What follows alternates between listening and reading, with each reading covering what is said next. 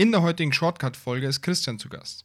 Christian ist ein sehr, sehr guter Freund von mir. Wir haben uns wahrscheinlich 2009 kennengelernt, als ich eines seiner Konzerte fotografierte. Ich war bei meiner Fotografie noch ganz am Anfang und er stand noch auf der Bühne. Heute ist das alles etwas anders. Er ist für mich eine der inspirierendsten Personen in meinem Umfeld und deswegen auch mein erster Shortcut-Gast. Wir reden über sein Unternehmertum und was ihn antreibt. Falls ihr Fragen habt, schreibt uns gerne und wir werden es weiterleiten. Aber jetzt erstmal viel Spaß.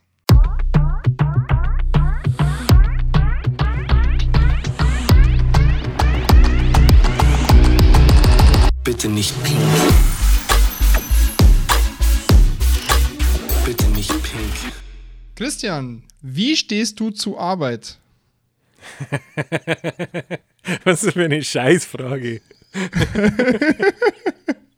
Entschuldigung. Ich habe die erste Frage gleich mal gesprengt. Das ist voll gut. Nein, wie stehe ich zur Arbeit? Ganz einfach. Arbeit ähm, sollte ganz anders sein als, als die meisten das verstehen. Und zwar finde ich, man sollte das arbeiten, ähm, an dem man extrem viel Spaß hat, weil dann ist man extrem gut und dann fühlt sich Arbeit auch nicht wie Arbeit an. Ich finde es wichtig, dass sich Arbeit nicht wie Arbeit anfühlt. So stehe ich zur Arbeit. Ist das ein Grund, warum du so viele Unternehmen bisher gegründet hast? Du bist der Mensch, den ich, also ich kenne niemanden, der so viele Unternehmen gegründet hat, glaube ich, wie du. Vielleicht kennst du zu wenig Menschen. nee, Quatsch. Ähm, ja, das ist schon ein Grund. Mm, hängt damit zusammen, dass mich extrem viele Sachen umtreiben und äh, ich jemand bin, wenn ich was ich irgendwas cool finde, wenn es es geht immer los mit so mit so einer Idee und so es prickelt dann so ein bisschen in mir, wie so wie so ich beschreibe es gerne wie so Feuer, das dann so anfängt immer immer größer zu werden. Es lodert erst so ein bisschen, wird immer größer und dann habe ich das Gefühl, ich kann das Ganze weitergeben und das finde ich so spannend, dass ich dann einfach was draus machen muss. Ich kann es nicht einfach in eine Schublade legen und warten, ob vielleicht irgendwann mal jemand was damit machen möchte. Ich habe einfach Bock, das selber zu machen und das fühlt sich aber für mich nie wie Arbeit an. Also in dem Moment, wo sich irgendwas wie Arbeit anfühlt, habe ich immer, das, habe ich immer den Eindruck, lass aufhören damit. Schnell wieder weg, ähm, ist nicht mehr cool. Genau deswegen war diese erste Frage da, wie stehst du zur Arbeit?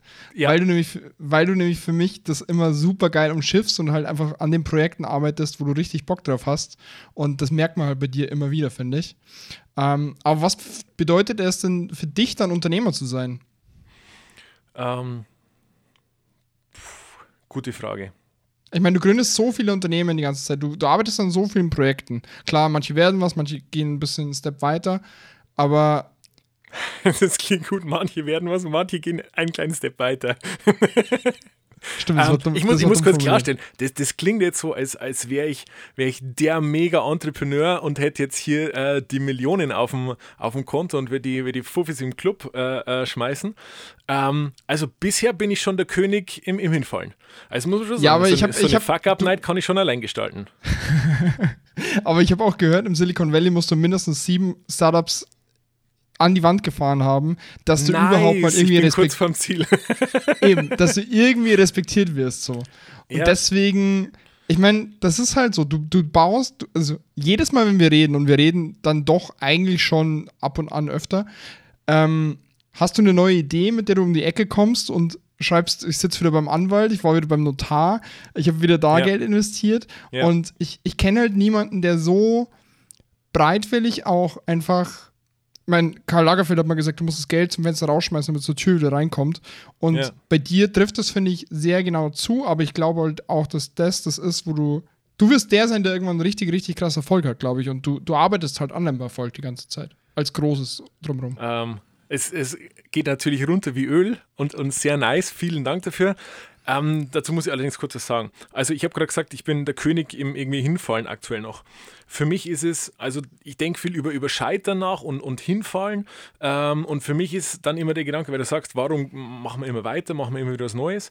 Und für mich ist aber der Gedanke, was ist, wenn die Idee, die ich nicht mehr umsetze, weil ich irgendwie wieder hingefallen bin, was ist, wenn die Idee, die ich nicht mehr umsetze, die erfolgreiche gewesen wäre?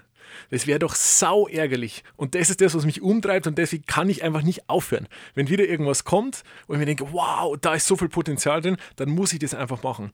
Und ich beschäftige mich gerade, das ist lustig, die, die Story habe ich in letzter Zeit so oft erzählt. Ich möchte viel mehr daran arbeiten, aber ich komme einfach nicht dazu.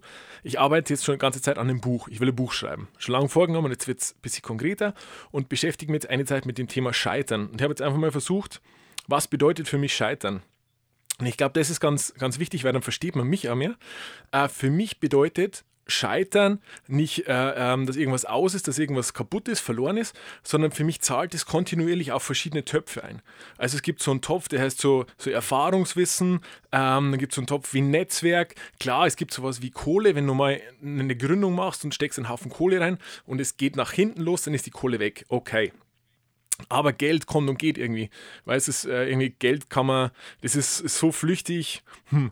Ähm, aber diese Töpfe mit, mit Erfahrungswissen, das wächst und wächst und wächst. Mit jedem Mal Scheitern ist, ist es nicht wieder leer, sondern ist einfach nur voller. Netzwerk genauso. Und irgendwann ähm, bist du an einem, an einem Punkt, wo du so viel in den einzelnen Töpfen hast und du brauchst irgendwas, dann, dann, dann musst du nur noch reingreifen und die Sachen nehmen, wie du es brauchst und zusammensetzen und dann bringt dich deine Historie, so wie du an den Punkt gekommen bist, bringt dich dann einfach weiter. Davon bin ich überzeugt.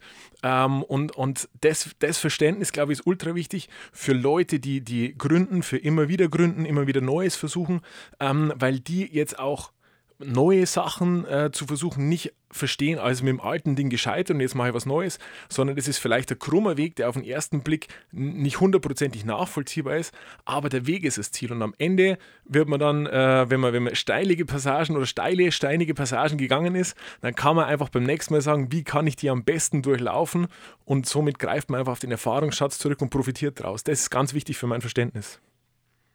Geil, mega, mega gut. Ja, ich meine, desto mehr Scheiße, dass du durchmachst, desto mehr Erfahrung hast du ja auch. Das ist ja das Geile. Ja, ähm, ja. Aber hast du, hast du ein Ziel an dem Ganzen? Willst du, willst du Millionär werden oder was? Oder hast du ein tieferes Ziel mhm. dahinter? Ähm, oder ist eigentlich der Weg das Ziel vielleicht sogar tatsächlich? Ja, total. Also für mich ist, für mich ist tatsächlich ähm, das, das Machen. Äh, Zufriedenheit ist irgendwie ist, ist der Punkt. Also das Ziel ist einfach Sachen zu machen, mit denen man was bewirken kann äh, wo man irgendwie einen Beitrag leisten kann, dass das auch die Gesellschaft was davon hat ähm, und das, was vorwärts geht, dass man irgendwie so selber das Gefühl hat, es geht jetzt was weiter. Ich bin überhaupt kein Freund davon, sich selber so auf die Schulter zu klopfen und, und äh, ich glaube auch, dass ich viel zu selten Erfolge feiere. Ähm, ähm, aber ich finde einfach, wenn, wenn, irgendwo, wenn irgendwo mal ein Haken dahinter ist, dann sagt man, okay, jetzt habe ich das Ziel gerissen, was ist das nächste? Los geht's, weiter geht's. Und das, glaube ich, ist ganz wichtig für diese, für diese Rastlosigkeit, dass was vorwärts geht, immer Neues entsteht. Und äh, weil du das Thema Geld ansprichst, ich war ganz lange der Meinung, dass mich Geld ähm, eigentlich nicht interessiert. Also die Sachen machen, die spannend sind äh, und das Geld ist nicht so wichtig. Jetzt, seit, seit gar nicht so langer Zeit, habe ich begriffen, dass Geld Energie bedeutet. Äh, sprich, äh, einfach den Fokus ein bisschen umlegen, dass ich einfach Geld brauche, um Sachen machen zu können, leichter machen zu können äh, und einfacher meine Visionen umsetzen kann. Und in dem Bezug ist, ist halt das Generieren von Geld irgendwie, irgendwie wichtig. Aber jetzt nicht das Ziel zu sagen, ich will eine Million auf dem Konto haben. Weil unterm Strich, ich kann es irgendwie nicht mitnehmen. Im Endeffekt heißt es dann, ähm, du hast realisiert, dass du nicht alles selber machen musst, sondern dass du dir Mitarbeiter holen kannst oder Arbeiter holen kannst, sagen wir mal so, ähm, die dir in dem, was du machen willst, helfen können, oder? Äh, jein. Also ich würde ich würd jetzt nicht von, von Mitarbeitern oder Arbeitern sprechen. Was ich spannend finde, ist einfach Mitstreiter. Ich nenne es mal Mitstreiter.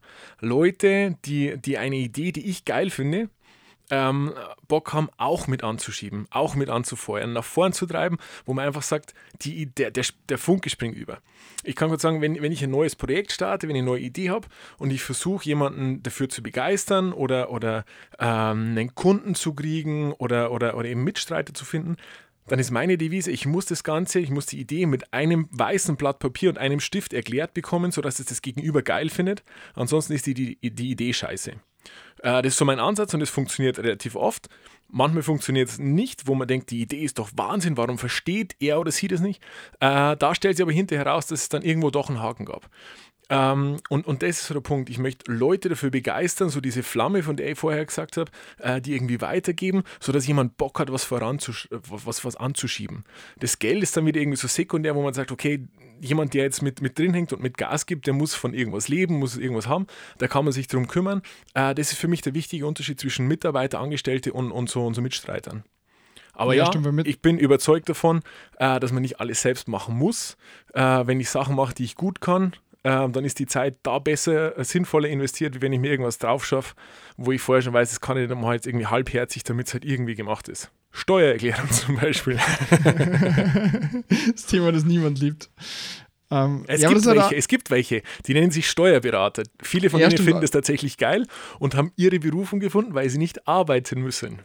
Aber da ist ja genauso, die haben ja auch Mitarbeiter quasi, also das, das sind eher Mitarbeiter natürlich, weil die ja, müssen ja. ganz viel wegarbeiten. Ähm, ja. aber, du, aber mit Streiter macht natürlich auch viel mehr Sinn. Da ist Finn Kliman auch so ein, so ein Kandidat zum Beispiel, der immer wieder einen zweiten auf jeden Fall sucht, damit er irgendein Projekt starten kann. Bei dem kannst du immer irgendwas weiterschieben, da kannst du immer irgendwas mit angehen und dann macht es ja auch viel mehr Spaß im Kollektiv. Ja, total. Total. Es bringt ja jeder so, sein, so seinen Erfahrungstopf mit ein. Das ist ja das Geile. Voll, stimmt, je, ja, stimmt. Ach, mega geil. Ähm, findet man solche Leute schnell? Puh. Also, oder wie, wie, also das kommt ja wieder aufs Netzwerk drauf an, oder? Und auf die Idee wahrscheinlich. Ähm, Idee, Netzwerk, alles. Die wichtigste Erkenntnis, die ich jetzt, jetzt hatte, jetzt mit dem aktuellen Projekt zum Beispiel, ähm, da war einfach so. Was ist das aktuelle Projekt? Äh, jemand müsste mal, die Ideenplattform. Wir sind kurz davor, äh, Ideenplattform, jemand müsste mal zu launchen, wo es einfach darum geht, unge ungehobenes Ideenpotenzial, Innovationspotenzial, das jeder von uns hat. Einfach nur identifiziert durch den Gedanken, jemand müsste mal was erfinden, jemand müsste mal was bauen.